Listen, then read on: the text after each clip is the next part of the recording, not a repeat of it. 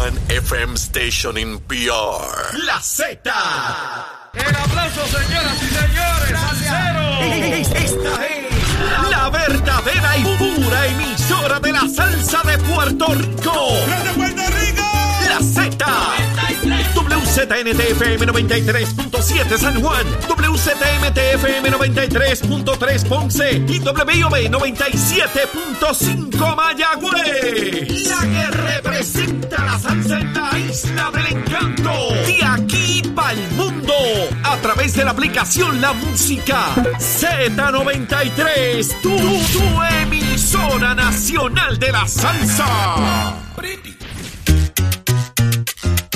Ya comenzó el programa con más crecimiento en Puerto Rico.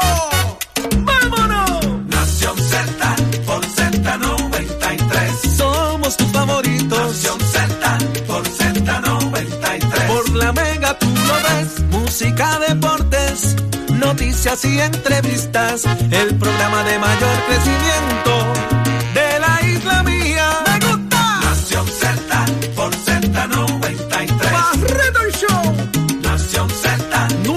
tierra, Z93. nuestra naturaleza y nuestros valores. Esta es tu nación. Hay de exclusivas. Brindándote información que verdaderamente está al día. Nación Z por Z93. Por Mega tú lo ves. Nación Z. De cara a seguir siendo parte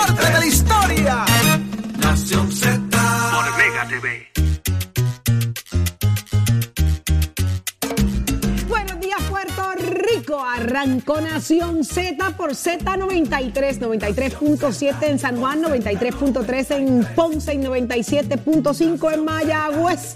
Todo listo para, mire, dos horas de mucha información, mucho, mucho que aprender y mucho que descubrir. Porque ya están listos Jorge Suárez, Eddie López y Carla Cristina Tato Hernández. Ahí está Chero en los controles. Y yo más que lista, como todos los días. Así que muy buenos días, Jorge. Buenos días. Saudi. Buenos días, Eddie. Buenos días, Puerto Rico. Gracias, gracias, gracias por estar conectados con nosotros, por estar pendientes eh, para el la discusión y el análisis que diariamente preparamos para ustedes. Es un enorme privilegio poder tener estos intercambios de lo que ocurre en Puerto Rico y sobre todo de invitarlos a que visiten la aplicación La Música. Mire, usted está en el carro saliendo ya porque pues, empezaron las clases y toda esta cosa, o preparando el café para salir de su casa corriendo el sándwich en la mano. Baje la aplicación La Música para que pueda ver lo que ocurre acá en el estudio. Y si no pudo verlo, pues mire, después busque en la aplicación La Música el contenido a través del podcast de Nación Z, que estamos más que listos para darle inicio a nuestro programa. Eddie, buenos días. Buenos días, Jorge. Buenos días, Saudi. Buenos días a los amigos que nos sintonizan dentro y fuera de Puerto Rico. Honrado de que estén una nueva mañana con nosotros, llena de información, de noticias, pero sobre todo el análisis que a ustedes les gusta. Hoy, martes 16 de agosto del año 2016. Prestos y dispuestos para llevarles a ustedes las informaciones y mucho, mucho pasando en el país. Tenemos que explicar muchas, muchas cosas que han trascendido en las últimas horas y eh, todos los paneles y, y las entrevistas que tenemos para ustedes en la mañana de hoy. Hablando de eso, ¿quiénes son los que nos acompañan hoy, Jorge? Viene el senador independiente José Vargas Vidot. Óigame, ¿cuál es la agenda del senador Vargas Vidot ahora en esta nueva sesión ordinaria? Entre ese y otros temas también, las escuelas y todas estas cosas que está pasando, medidas de corrupción. Vamos a hablar con el senador ahorita a ver qué está pasando. En el análisis del día conversamos con la licenciada Rosa Seguí, la senadora Nitza Morán. Vamos a hablar acerca del atropellado inicio de clases y las condiciones de las escuelas y también los reembolsos de los delegados de la estadidad, que eso está bastante calientito. ¿sabes? Chavito, chavito, para los muchachos, para que coman hamburger and hot dog and pizza. Allá en Washington, Y Midlove. En Midlove, Sí, no dejen Midlove. and pepper steak. También. ¿Se escucha bien en Sí, inglés? sí, sí, sí, sí. hamburger, sandwich.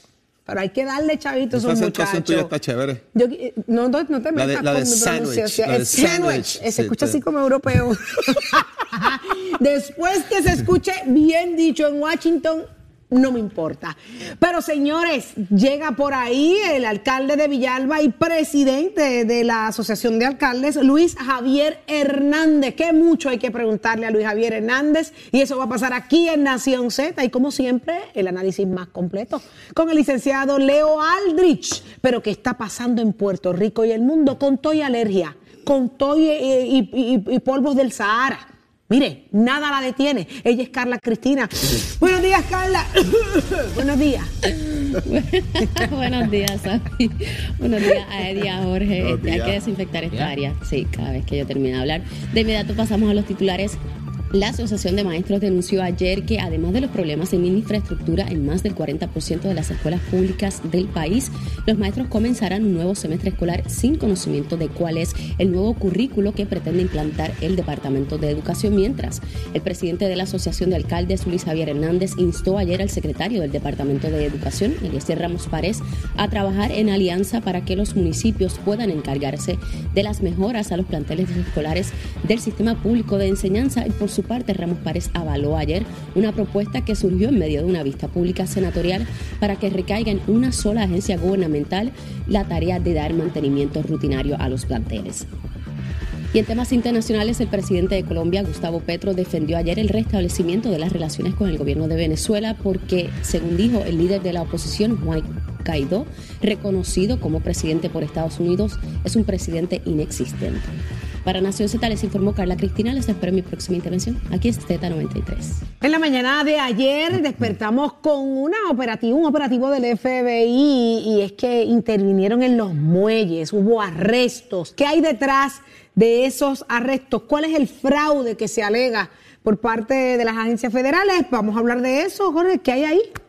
Desde Saudi, desde el 2005, en Puerto Rico se estaba dando algún tipo, de, algún tipo de vínculo a través de lo que es ILA, ¿verdad? Es una de las eh, eh, uniones que están en los puertos.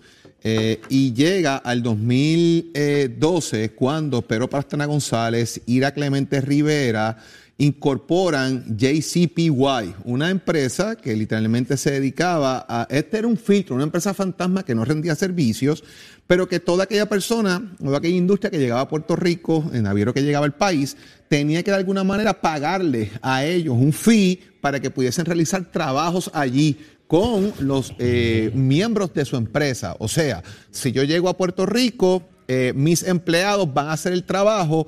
Si voy a utilizar los empleados de tengo que pagar un fee para que mis empleados puedan, de mi propia empresa, hacer el trabajo en los muelles. Si no, tengo que eh, pagar los empleados de puerto y son más costosos. Así que era más fácil pagar el fee que pagar de alguna manera los empleados de puerto asociados a la Unión. Eh, y esto estuvo fraguándose desde el 2012 hasta eh, prácticamente estos días cuando un agente encubierto eh, pidió hacer algún tipo de transacción y le enviaron hasta las facturas precisamente diciéndole contra el cobro que tenía que pagar y lo demás y cae obviamente el esquema que tiene el sindicato ILA en la autoridad de puertos que sobrepasó el millón de dólares en eh, automóviles, casas, botes eh, que están señalados en el pliego acusatorio en el día de ayer. La corrupción está donde quiera, eh, lamentablemente en el país y, esto es más que lamentable. La autoridad de puertos, incluso hubo empleados involucrados de la propia autoridad de puertos, los cuales ya han sido anunciados que van a ser despedidos. El director de puertos, Joel Pizassi, lo anunció. Él tenía conocimiento de lo que estaba pasando, así que estaba al tanto de que estos arrestos se estaban dando por las autoridades federales. Esto es un esquema donde yo te aviso, viene un barco para que ya de entrada le digas, mira, si vas a poner tus empleados a trabajar en Puerto Rico, tienes que pagarme una comisión. Si no lo haces, vas a usar los empleados de nosotros, pero son mucho más caros que utilizar el fee y los empleados tuyos. Este es más o menos lo que se fragua dentro de este esquema en la autoridad de puertos y que obviamente delata nuevamente la corrupción, lamentablemente, que está eh, inmiscuida eh, en Puerto Rico. Eddie López. Mira, eh, Jorge, aquí hay varias cosas eh, que denotar. Eh, y desde muy temprano en la mañana ayer, cuando hacíamos las conjeturas, ¿verdad? De que la especulación de qué pudiera significar esto, ya sabíamos que había lo que se llama el RICO Act eh, envuelto y que las acusaciones eran por eso. Y eso, pues, obviamente levantaba mucha, un tipo de sospecha interesante porque lo que son lo que se llama los RICO predicates, o sea, las- los requisitos para poder acusar. Va- Vamos para atrás un poquito. Eh, para poder utilizar el foro federal es lo que se llama un foro de jurisdicción limitada. Significa que tienen que son una- son unos delitos muy particulares o unas violaciones de ley muy particulares para las cuales el gobierno federal tiene jurisdicción. Este, esta ley que la trajeron en el año 1970 para crimen organizado establece que cuando se dan unas condiciones particulares se puede, más allá de los delitos que pueda haber de soborno, extorsión, eh, asesinato, todo lo demás, esto recoge un tipo de organización que se pueda dar y las penas son mucho más severas. Entre ellos, lo que se requiere para ello tiene que haber eh, eh, acusación de muerte, secuestro, eh, también el gambling, que es el juego, arson, que es tratar de quemar, ¿verdad? O de dañar alguna propiedad, robo, extorsión o soborno y también asuntos de materia, de materia obscena o de sustancias controladas. A falta de alguno de esos, no se puede procesar a los individuos o a la organización criminal, más bien que es hacia lo que va enfocado esto, por esos, por, eh, bajo esa ley y con esas consecuencias.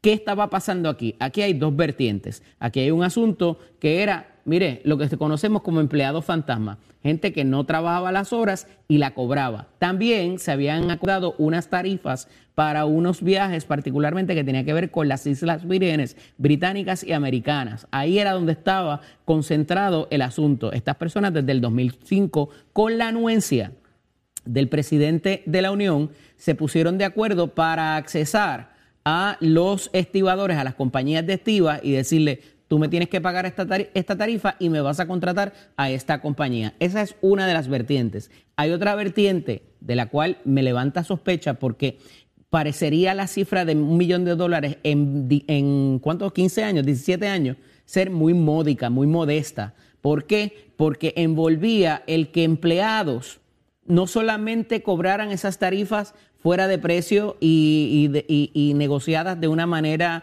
eh, ¿verdad?, con, casi con incidentes de violencia, sino que también accesaban a los beneficios del plan médico, de hasta el plan funerario, todos los beneficios que tenían bajo la unión. Y entonces esa vertiente es la que me parece que la cifra de un millón de dólares pudiera ser modesta. Estos empleados ganan muy bien haciendo lo que hacen porque es una tarea peligrosa.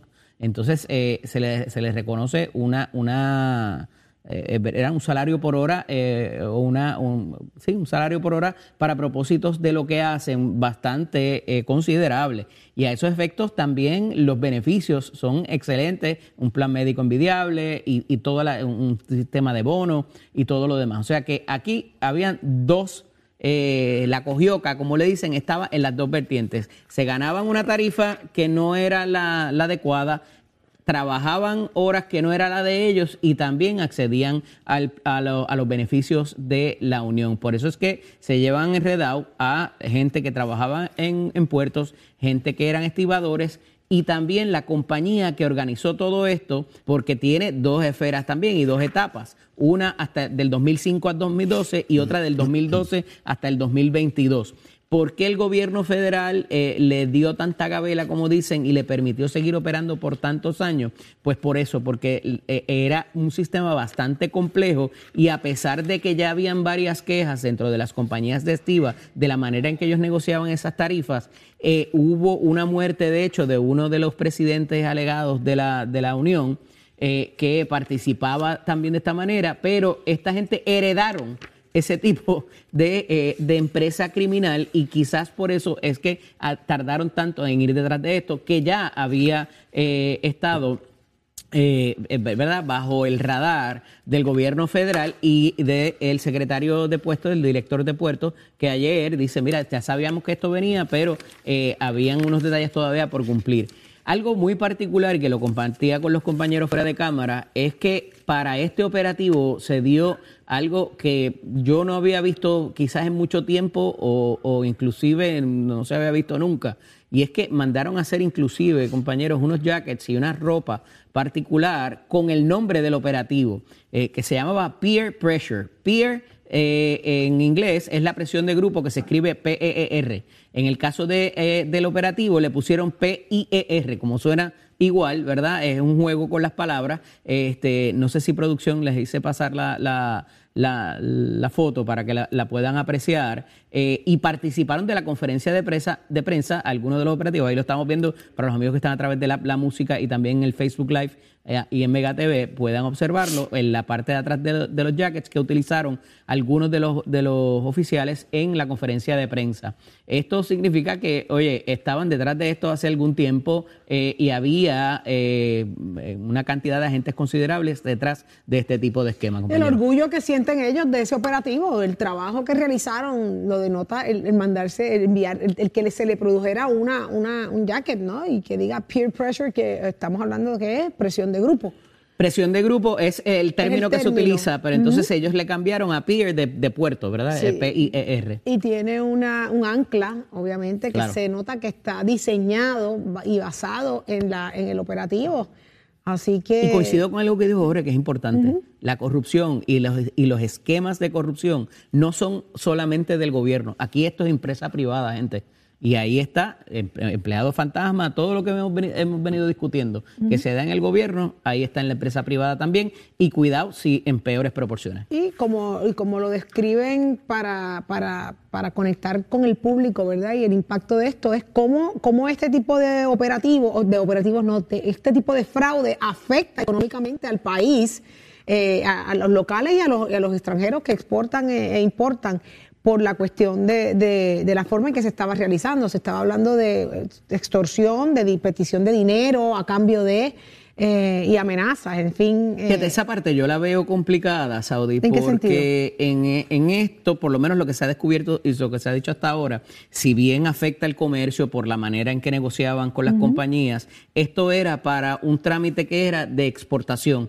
Por lo menos, de nuevo, lo que se conoce hasta ahora, no se sabe si en otras instancias eh, existía el mismo esquema, pero por lo menos esto era lo que salía de Puerto Rico para las Islas Vírgenes Británicas y las Islas Vírgenes Americanas, que no es necesariamente lo que llegaban, pero, oye, si existía para lo que sale, probablemente también existía para, para lo que entra, ¿verdad? Eso lo Las estivas de los barcos, ¿no? Me imagino que eso serán las cosas que estarán por demostrarse en el caso, en, en Sí. los señalamientos de cada uno de estos.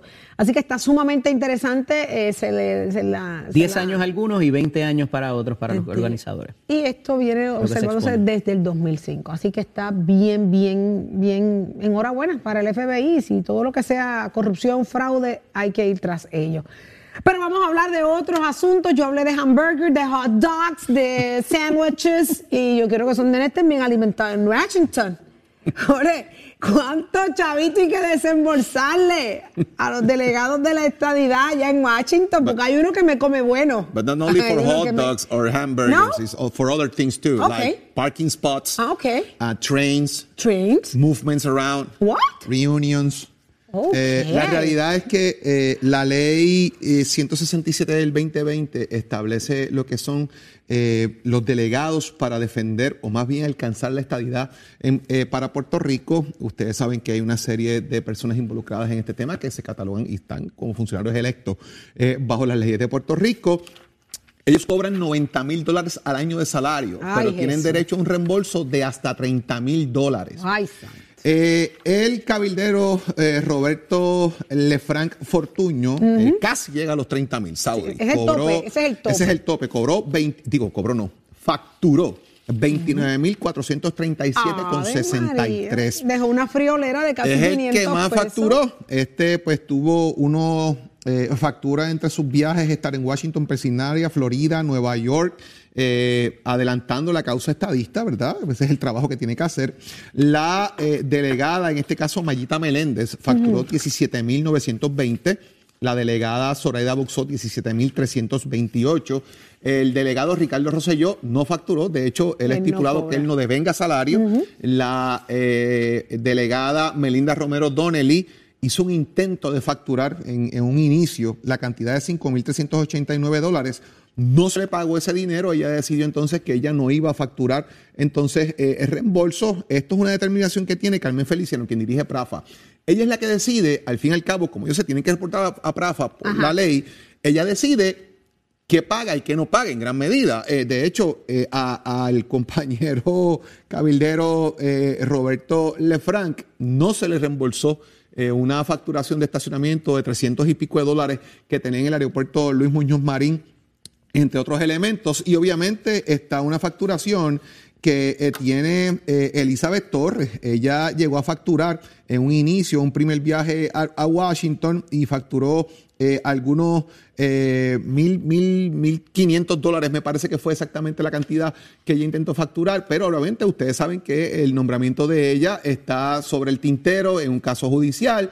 Así que. Y eso la esto- limita, no puede facturar. bueno, yo, yo lo que ella no está haciendo ningún trabajo ahora mismo a esos fines, ¿verdad? Pero ella tiene, ella tiene que hacer un informe, ella tiene derecho a facturar, ella tiene derecho a muchas cosas, pero está en litigio ahora mismo eh, su caso. Si esto, si este trabajo se realizó, pues tiene derecho a la facturación, ¿verdad? Porque ella fue electa igual que los demás, más allá de que hay un intento de destitución de la posición.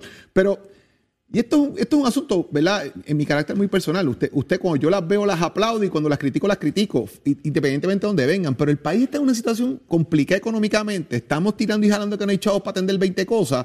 ¿Y cuánto realmente abona o no abona esto? Más allá de los que crean en la estadidad, ¿verdad? Que, que- que puedan pensar que las soluciones llegan a Puerto Rico por convertirnos en Estado. Al fin y al cabo, hay estados mucho más pobres que Puerto Rico, pero más allá de ese issue, es en qué estamos gastando el dinero en el país, eh, las prioridades que puede tener Puerto Rico cuando la calidad de vida en el país se enfrenta a una situación complicada. Una opinión, ¿verdad? Mía, en el sentido de que estamos viendo escuelas, de que estamos viendo situaciones de corrupción, de que estamos viendo situaciones en las carreteras, de lo que tal del desembolso de mucho dinero en el país y el mal uso que se le da. Yo creo que tenemos que tener una bandera de las prioridades de Puerto Rico clara en, en ese sentido, En más medio de allá del eterno debate del estatus político que al país le importa un 3%.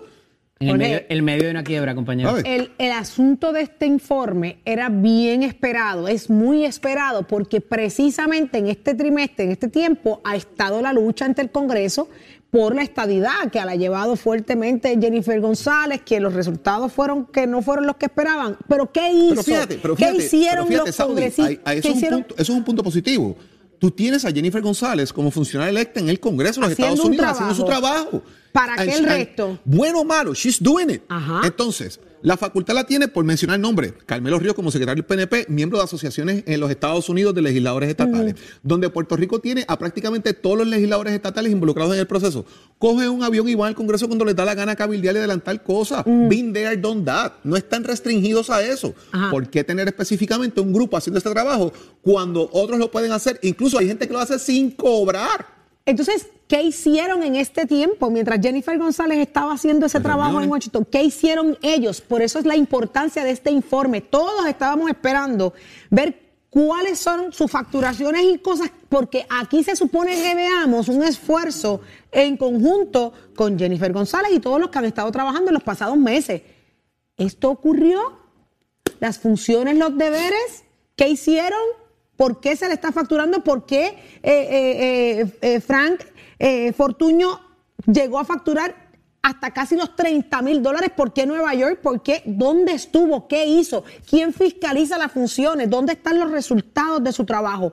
Yo quisiera tener la esperanza de que se reconozca internamente dentro del Partido Nuevo Progresista que esto es nefasto, que esto ha sido la peor inversión que han hecho, que esto tiene unas consecuencias políticas que se verán reflejadas en las próximas elecciones, que ellos lo reconozcan porque en medio de la crisis que vive el país, la situación económica tan y tan difícil, que se esté llevando a cabo de esta manera el pago de unos sueldos que no están siendo, no se está mostrando resultado alguno. Y el que lo diga lo contrario, que levante sus funciones y diga sus resultados ahí. Porque lo que hemos visto es facturación, pero ¿dónde están los resultados? ¿Quién ha visto resultados de esto? ¿Hay algún informe que me diga logramos esto, esto, esto, esto por cada uno de ellos? ¿Lo hay? Lo tienen que ¿Quiénes hacer son? cada tres meses. Pero, estar- pero ¿cuáles son los resultados? ¿Dónde está el adelanto? ¿Se ha logrado algo por la estadidad de parte de ellos? Ah, bueno, el, logro es distinto a, lo- a la tarea. Pero Ah, no, la no, por tarea eso yo me ay, en el bendito informe. en el papel. Yo te digo los- que yo los- informes- jangué con Mickey Mouse. Los informes precisamente han sido parte de la discusión eh, de, De lo Elizabeth que Elizabeth Torre ha planteado, de que el informe ya lo que hizo fue criticar la administración de, de Luis de- de Pedro Pierluisi, Pierluisi. de caerle arriba al gobernador en gran medida. Pues entonces, resultados en pro de la estadidad. Eso es lo que queremos ver. Eso es lo que uno quiere ver ahí para justificar esos sueldos.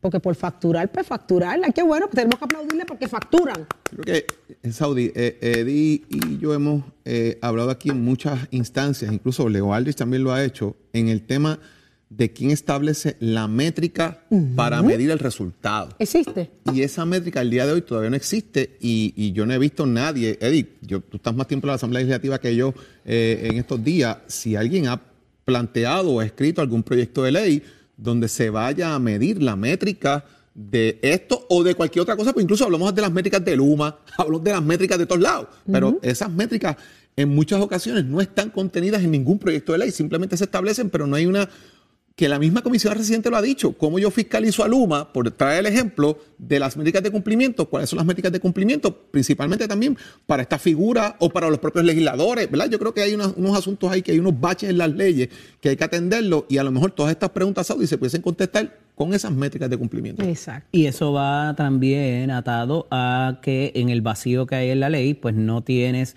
una manera irrespectivamente de la conducta, inclusive, de estos delegados, en caso de que haya que removerlos, todavía no hay un proceso en ley para propósitos de eh, si hubiera que residenciar alguno de ellos. Qué triste. De verdad, como es que. Eso es va a repuntar en el caso de Elizabeth Torres, by the way. Sí. Sí, porque eh, eh, evidentemente hay un proceso que hay que seguir. El, de- el Departamento de Justicia hace un intento, eh, regresan al tribunal, ¿verdad? Eh, tienen un revés, regresan al tribunal. Entonces no hay, no hay un mecanismo dispuesto en la ley para esos propósitos, de nuevo, irrespectivo de la conducta que sea o el resultado o lo que habla Jorge, la métrica, va atado también al proceso de si hubiera que remover alguna de estas figuras. Si eso se hizo por diseño o no, que es mi teoría muy personal, eh, por razón de que ya se contemplaba la figura de, de Ricardo Rosselló como uno de los delegados y no querían darle alas a ninguna miembro de la oposición para solicitar esa remoción, pues ahí, lo, ahí se lo dejo de asignación a su consideración. Qué increíble. Qué Oye, increíble. hay unas cositas por ahí en las redes sociales sobre Ricardo Rosselló en estos días dando vueltas, no sé ¿Qué si las pasó? han visto. Como tratando de impulsar la candidatura de Ricardo nuevamente a la gobernación del país. Está eso dando vueltas por ahí en las redes sociales. Acuérdate que no es él solo, está, es, es él y sus cuatro mil delegados Sí, eso también, está por ahí dando cantazos. voluntarios. De que están dando vueltas de que vuelva a, a postularse como gobernador de Puerto Rico. Eso es algo que está en las redes sociales. Eh, lo he visto en los pasados días con bastante eh, fuerza eh, en muchas redes. Así que vamos a ver qué está pasando. ¿Verdad? Porque acuérdate que esto también no es que no es necesariamente que lo promocione, sino que hay gente, Gente- que lanza la bolita para Ujú. medir, la, para medir la temperatura. Y eso también pues pasa en, en muchas instancias. Así que vamos a ver qué pasa. ¿Y dónde está Tato Hernández? ¿Ya está listo? Días, Tato. Buen día, Tato. Hello, hello, hello, everybody, everybody. This is my name, Taro Oh, my Hernandez. Lord. And then you look at me at the 93.7 FM and the watching TV by the Mega TV. No para facturar también, porque si todo el cable inglés factura, pues ahí el abogado que me llene esa factura. ya You want sabe. some hamburger or hot Yes, dog? I like hot dog and two diet, uh, diet refrigeration. Refrigeradores. Vámonos por ahí que voy a empezar y bien bonito porque como ya le había dicho a ustedes, hay muchos rostros que no están tan alegres como empezó la temporada. Tengo un videito por ahí si mi director me lo puede zumbar. Los Yankees llevan dos derrotas consecutivas. Mira Anthony Rizzo, ¿qué pasa, nene? ¿Qué pasa, nene? Ahí está, esa es la frustración que ha empezado con el gran equipo de mi compañero aquí licenciado, que antes se sentaba ahí a flor de labio. ¡Oh! 22 victorias por arriba. Y ahora, ¿cómo le quedó el ojito, señor? Seguimos Te lo dije. Queda un mes y dos semanas todavía de temporada. Y si siguen pintando así, mm, tú te imaginas que no entran o los eliminen en los Cup. Dios mío, señor, pero vamos a dejarlo ahí porque después hay que ponerle suerito y eso. Vamos a hablar del baloncesto superior nacional. Hoy es el cuarto juego que se supone que hubiese sido el domingo, pues va a ser hoy martes. Ahí les voy a estar enseñando una foto, bendito. Estaban los jugadores reunidos. Nadie quería jugar. ¿Usted cree que con unas toallitas así o con un blowercito usted iba a secar una cancha completa? Que ese tabloncillo estaba afectado por la humedad. La cancha Arquerio Torres sí tiene aire acondicionado que por ahí escuché a par de gente diciendo que no tiene aire. Sí, ella tiene aire. Hay unos problemitas que hay que arreglar. Y esa cancha tiene 39 años. Hay que hacer una nueva, señor alcalde. Hay que trabajar con eso. Las palabras de mi pana Yadier el Marciano Molina, un poco desacertadas, pero como él quien fue quien habló, él tiene que pararse como hombrecito que es y darle cara a esa situación y las posibles sanciones que vengan.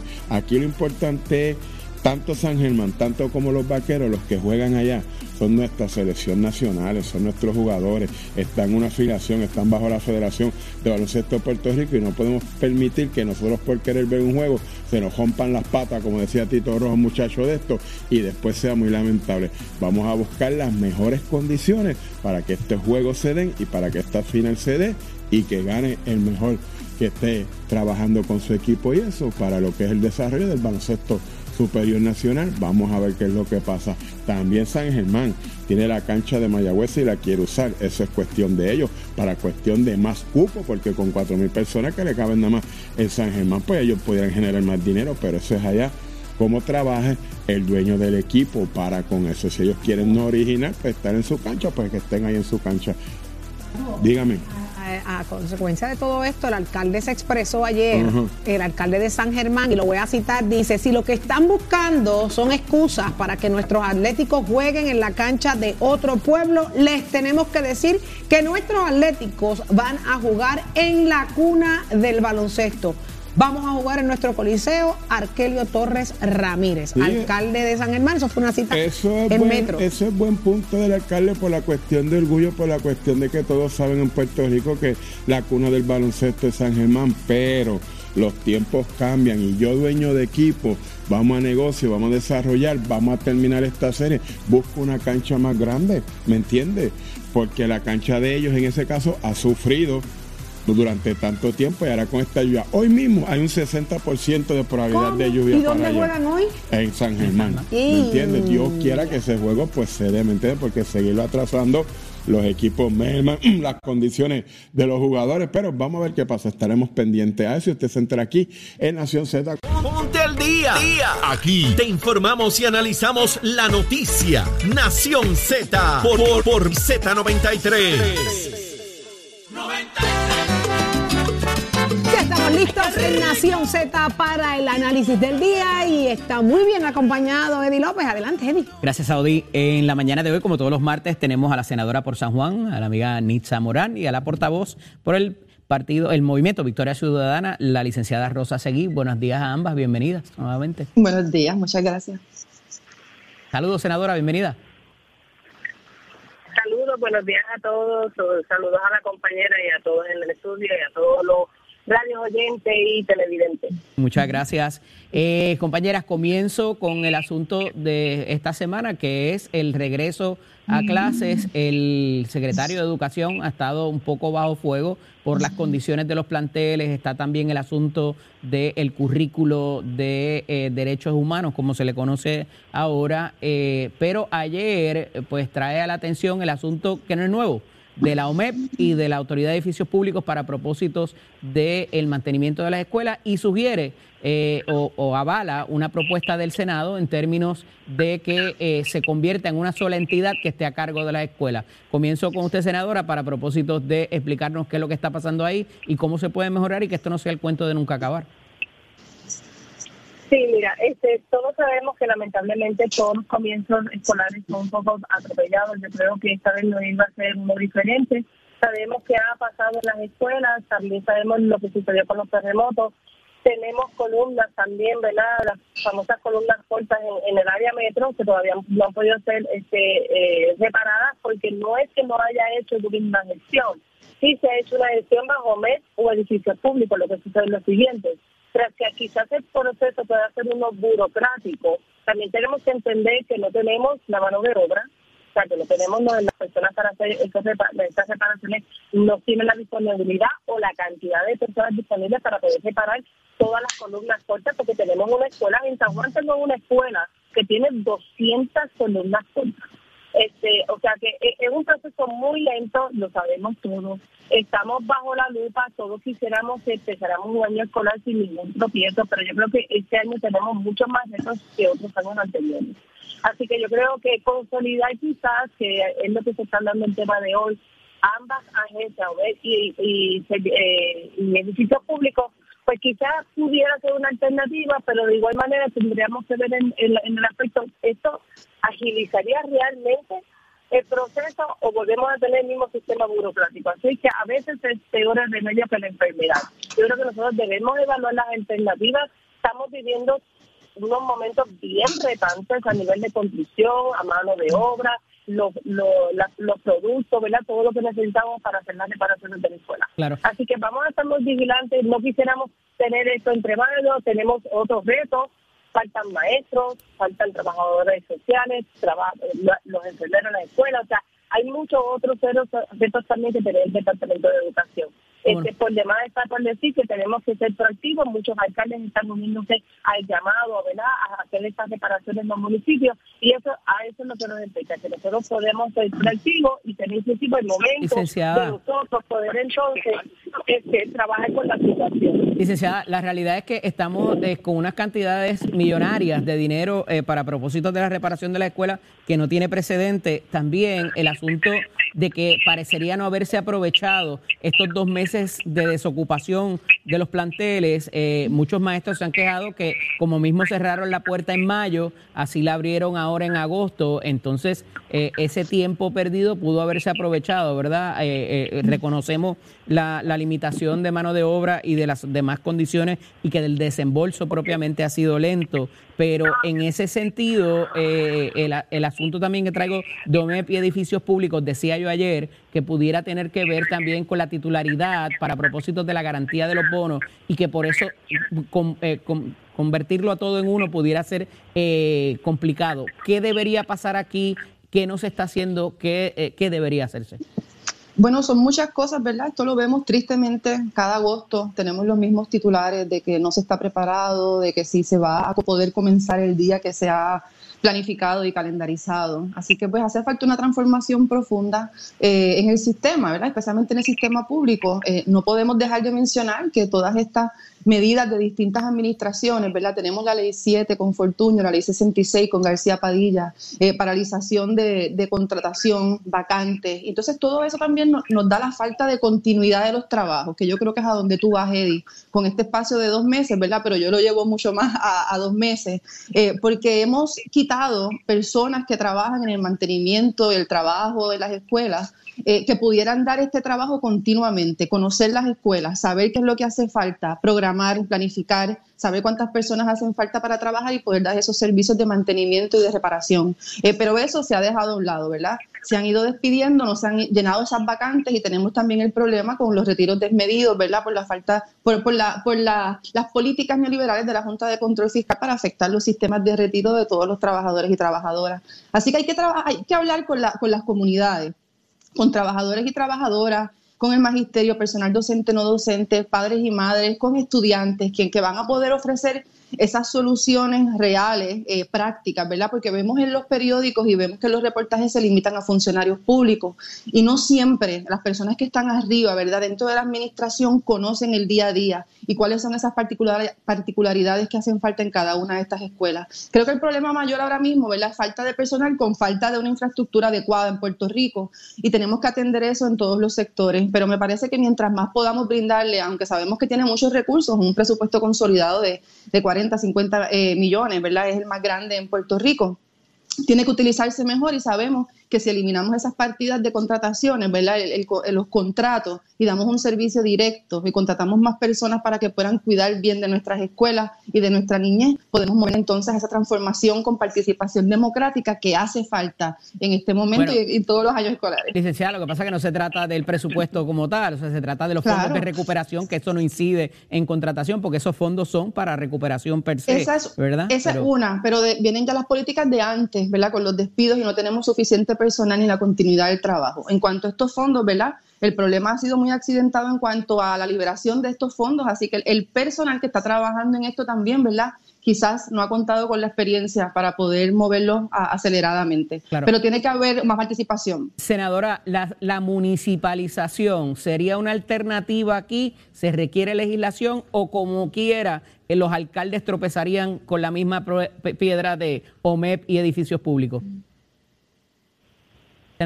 Bueno, la municipalización todos podemos ver como una alternativa. La realidad de la municipalización es que si las finanzas de los municipios están en condiciones para poder absorber es- eh, ese dilema, ¿verdad? O, ayudar. Yo sé que muchos municipios que sí tienen la capacidad económica o que tienen el personal para poder aliviar lo que es el mantenimiento de las escuelas en los exteriores, sí se puede hacer, pero digamos un municipio que tiene poca empleomanía, que tiene poca, poca, ¿verdad? Finanzas para lograr que esto se, se pueda abrir en las escuelas, eh, pues eso hay que mirarlo. Eh, me da mucha pena, ¿verdad?, que la compañera haya hablado sobre gobierno, sobre Fortunio, ley 7 y todo lo demás. Eso no tiene que ver nada ahora. Tenemos que ver qué es lo que sucedió con la pandemia hacia adelante. todas las industrias están pasando por una necesidad de recursos humanos. Todas, lo vemos en todos, los, en las oficinas, en, la- en los negocios de comida rápida, en los restaurantes, o sea, básicamente nosotros hemos transformado, la pandemia transformó lo que era la obra, ¿verdad? El recurso humano de salir a trabajar.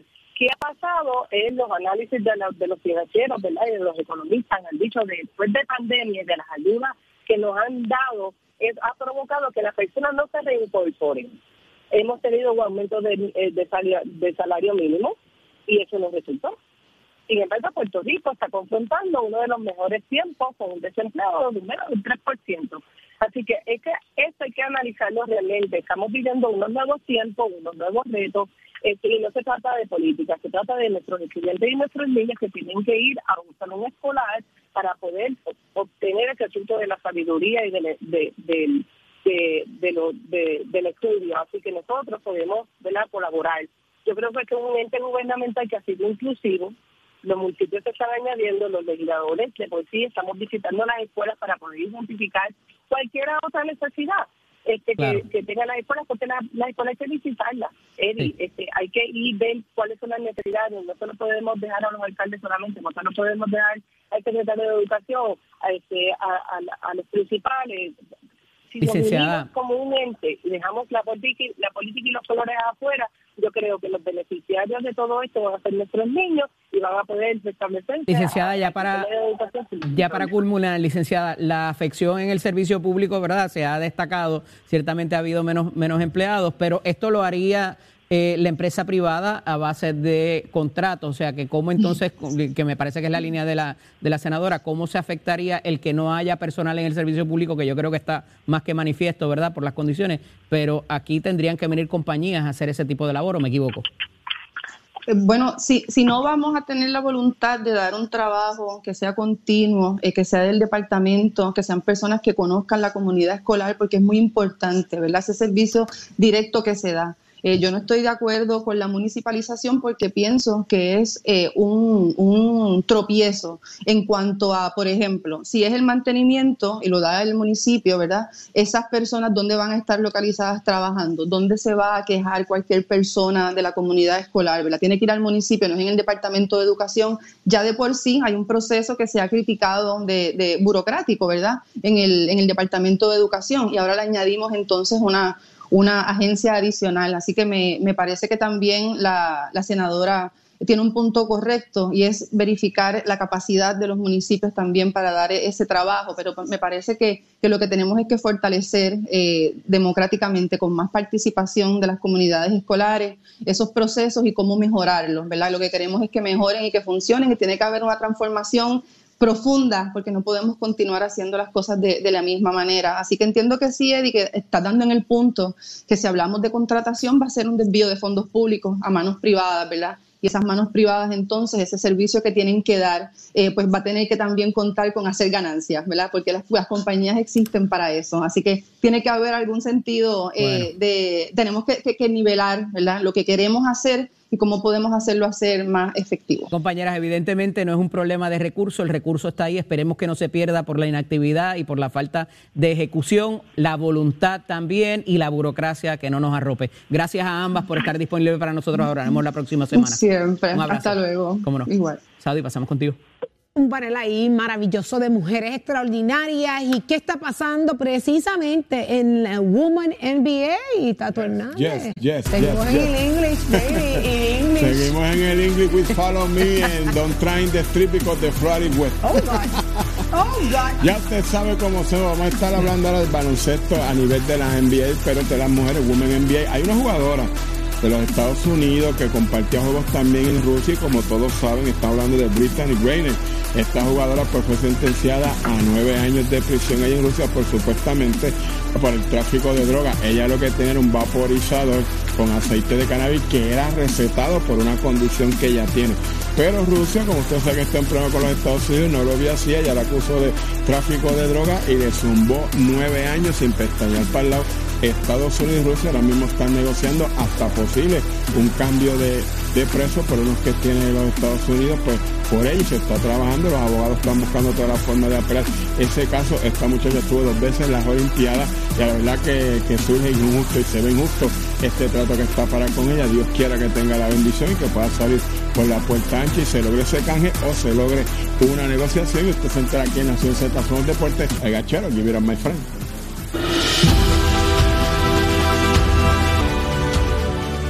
Ya estamos de regreso y estoy acompañada de Jorge Dávila levantando el país. Jorge, muy buenos días. Buenos días, buenos días. Aquí comenzando la semana para mí. ¿verdad? Una semanita, una semanita intensa de muchas cosas buenas pasando, pero que hoy nos acompaña o vino de regreso hasta acá. Viene de regreso. Eh, Cintia Martínez, así que le vamos a dar la más cordial bienvenida. Buenos días, Cintia. Yay, muy pero que muy buenos días. Aquí de vuelta a Nación Z con mis grandes amigos Saudi y Jorge. ¿Cómo estamos? Feliz de que estés con nosotros y que hoy nos vamos a sorprender una vez más de las cosas maravillosas que, que pueden pasar. Pues lo, lo prometido es deuda. Traje las. Hoy, hoy generaciones. vamos a hablar de las generaciones que se nos quedó pendiente. Exactamente. Así que ah, eh, pendiente, Ole Suárez, que vas a A ver, saber. ¿a cuál pertenece? Vas a saber cuáles son los defectos de tu generación. Y, y a cuál Ah. pertenecen exactamente por nombre y apellido. Pero hay que decir la verdad, no, no puedes mentir. Da- Eh, Cintia, sin pena, sin pena, Cintia. Ah. Vamos, vamos a darle. años, papá. En Escucha, el 1976 escucha. empecé la generación. Chan, chan, chan, chan. Pero mira, o sea, ¿Puedes decir eso, Jorge? yo, yo- yo- 1957. Ah. ahí está. Estamos ahí. Está bien, está bien. Pero-. Mira, eh, pero lo importante y un poco lo que yo hablaba con, con Cintia fuera del aire es que podamos entender un poco cada generación cómo ha ido evolucionando, porque tenemos que convivir, ¿verdad? Somos Y distintas evolucionar de igual manera. Y ser un poquito más tolerante con cada una de las generaciones. Razonamiento y entendimiento, que- yo creo, ¿verdad, Cintia? Claro. Explícanos tú, ¿de qué se trata? Vamos a ver.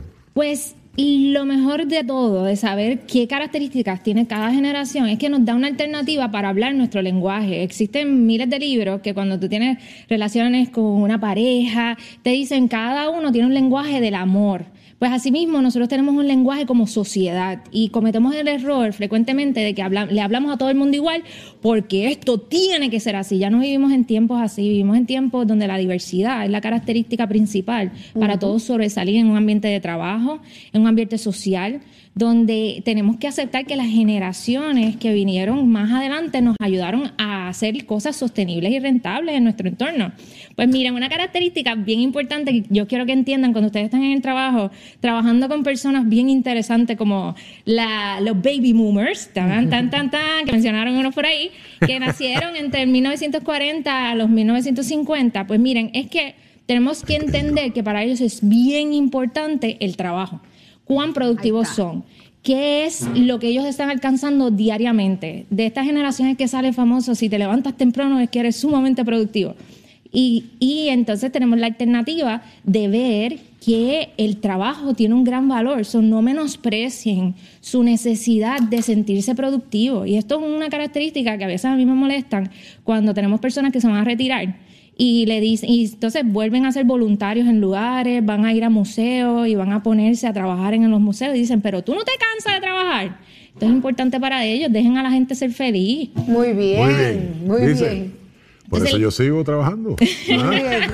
Porque eso me hace feliz. Vamos a, vamos a establecer los 1940 a 1950 son los baby Los boomers. baby boomers. Entonces, esto, esto se lleva hasta el 1959, porque en 1960 a los 70 tenemos la generación X. A mí me encanta hablar de esta generación. ¿Por qué? Porque es la generación olvidada. Yo digo que es la generación que se menosprecia porque ellos vivieron el, y todo lo que comenzó los baby boomers, porque los baby boomers vivieron el inicio de la televisión, el inicio de las ganas de salir de la universidad, que sea más aceptable y transicionar un trabajo, pues ellos trataron bien fuerte de hacer muchos conceptos de los baby boomers rentables. Para ellos es bien importante entender que ellos vivieron la etapa de la parálisis del análisis. Ellos tienen que sobrepensar muchas cosas. Tenemos que dejar a las personas que tengan un espacio para analizar y procesar. Que si tú estás en un ambiente de trabajo y tú dices, ay, pero es que esta persona sobrepiensa demasiado las cosas y esa es su generación, entiende que fue acondicionado de esa manera y tenemos que dejar a la gente ser productivo con las herramientas que tienen. Y esas herramientas vinieron desde la niñez. Le están diciendo, ten cuidado, todo el tiempo está la generación del ten cuidado, porque ya yo viví esto y te vas a dar duro contra el piso. ¿Ok? Ok, ok, ok. 1960 a 1970, Vamos por el generación 70. X. Entonces, Ajá. la mía, así que todo el mundo se tira en medio, Ay, pues voy a decir la mía, que yo soy los millennials, que son de los 80 a los 90. Ella, esta transición... eh, Pero de los 70 a los 80. ¿Qué pasó? ¿Qué hubo ahí? Ahí te quedaste fuera. Ah, pues mira, quiero que sepas, de los 70 a los 80 tú caes en la generación X. ¿Yo caigo ahí? Sí. Ok. O sea que, que, Sí. que la X comienza en el En el 1960 y y, dura se hasta el extiende 79. hasta el Entonces, 79. entonces los 80 empiezan los millennials. Ok, Son- pues yo soy X. generación X. Generación X. Ya Yes. viste Así que sus déjenme vivir. déjenme vivir, déjenme trabajar La como generación, yo quiero. La generación olvidada. Entonces, pero esta generación tiene algo bien importante. Es la generación que nos enseñó a tomar espacios, que eso no lo mencioné anteriormente, a tomar espacios. Eh, yo sé que generación Z le dicen mucho que es la generación de la salud mental, pero la que en realidad nos enseñó que es bien importante el espacio personal y el espacio que tú tienes contigo mismo, Mm, a darle valor a los pensamientos, fue la generación X, que no dije ese detallito. Así que si tú sientes que estás trabajando con muchos de generación X, es bien importante darles esos espacios de transición y no presionarlos, porque las mejores ideas de ellos salen cuando le das ese espacio personal para ser creativos y. Estoy de pensar. acuerdo. ¿Viste? Muy Ay, bien. qué bueno Totalmente de acuerdo, totalmente de acuerdo. Muy bien. Entonces, los millennials que eh, tienen, voy a decir algo pro y algo contra. Algo pro es que somos la generación autodidacta, somos la generación que no teníamos las herramientas porque sufrimos mucho las decisiones económicas de pasadas generaciones. Pero al mismo tiempo nosotros eh, tenemos algo en contra, que somos la generación del multitasking. Y el que mucho abarca, poco aprieta. Poco aprieta. Poco aprieta. Eh, si tú estás trabajando con muchos millennials, es bien importante entender que para ellos es esencial sentirse productivo, tener el propósito de lo que está haciendo claro. Si tú eres de las personas que te gusta tirar mucho puño al aire y no buscarle el propósito, los millennials no van a conectar contigo, porque el por qué yo hago las cosas es esencial para ejecutar. Entonces, algo que me encanta también de los millennials, que abrazamos el educar sobre la innovación social. Lo importante que es tú tener la alternativa de dejar un legado en el mundo, porque aprendimos que lo que hagas en tu vida será el eco de tu eternidad. ¿Qué, qué eco tú quieres que suene? Y por último, yo digo que esta es la generación controversial, porque no la estamos entendiendo porque su diálogo al 90% es digital. Ok. Que es la generación Z. Si tú naciste del 90 al 2009, específicamente se ve bien marcado con los que nacieron a partir del 95, pues ellos saben que todo lo tienen accesible. ¿Por qué? Porque el Internet vino a eliminar la geografía. Los de generación Z tienen algo en pro. Y es que saben que todo está al alcance de las manos y si ellos quieren algo van a salir a conseguirlo. Contra, es que sabemos que tenemos todo accesible, solo no tenemos ningún tipo de urgencia en conseguirlo. El sentido de urgencia, lamentablemente, a veces no es parte de esta generación, porque si te fijas en las generaciones anteriores, todo el mundo ponía presión en los 20. Tienes que salir de la universidad y ponerte a trabajar, tienes que buscar un propósito en tu vida.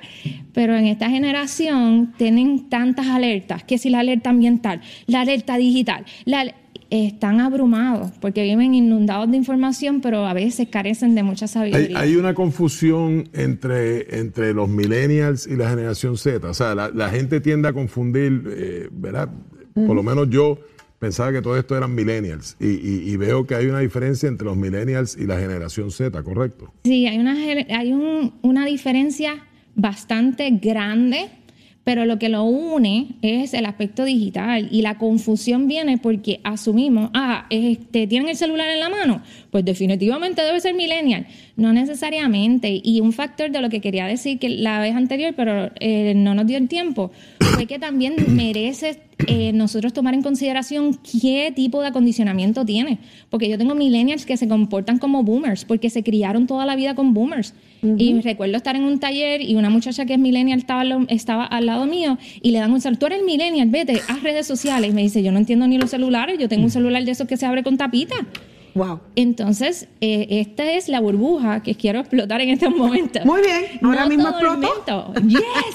No todo el mundo que nació en una generación tiene el acondicionamiento de esa generación. Porque si a ti te criaron no estando consciente de nada digital, muy probablemente tú no te sientas millennial. Y eso está bien, porque el acondicionamiento y modificación de conducta es gran parte de lo que se vive. Bueno, no- nos falta una visita de Cintia Ay, la unas semana más, que unas viene. cuantas más. Y unas cuantas más, pero la semana que viene vamos a hablar un poquito entonces de cómo conviven, ¿verdad? Y el trabajo social que está haciendo ella, pero cómo convivimos todas estas generaciones para buscar un propósito común que es echar a Puerto Rico hacia adelante. Qué bueno, levantar el país. Levantar así el que, país. Así que- Cintia Martínez, búsquela así mismo en redes sociales, búsquela por Lit Up. Así que ella tiene tanto y tanto para dar y compartir eh, socialmente a través de las redes que usted se lo va a disfrutar. Yo, yo por lo menos me voy tranquilo porque ahora puedo entender los, estás los de- los claro. defectos de Jorge Suárez. sí. Este, sí, sí, sí, defectos de sí, Jorge sí. De- ¿Cuál es la nada, generación de Jorge este- Dávila? ¿Cuál era? ¿La qué? Baby Los baby La, gener- boomers, la lo que- generación Matusalén. Lo, lo que vimos todos. Generación Matusalén, la de Jorge Dávila. Dios mío, señor. Los que, los que, los que, aunque nacimos en 57, los sentimos millennials. Ese- esos son los baby boomers. Mira, mira, déjame enderezar esto, Cintia, tan bonito que tú lo explicaste. Este se ha inventado otra generación, mira que si los de Matusalén. Oye, pero si existe, averíguanos eso, Cintia. Pero es, es- es interesante, interesante. Gracias, gracias Cintia por compartir con nosotros y nos vemos la semana que viene. Si Dios permite. Sí. Gracias, Jorge Dávila, también para ti. Ya escucharon, se enteró aquí en Nación Z. Pero, ¿qué está pasando, Jorge Suárez? Mis amigos, usted no se despegue, pues seguimos con ustedes la discusión aquí en Nación Z. Por ahí viene el senador Vargas Vidó, también en análisis del licenciado Leo Aldrich, aquí en Nación Z. Llévatela, chero.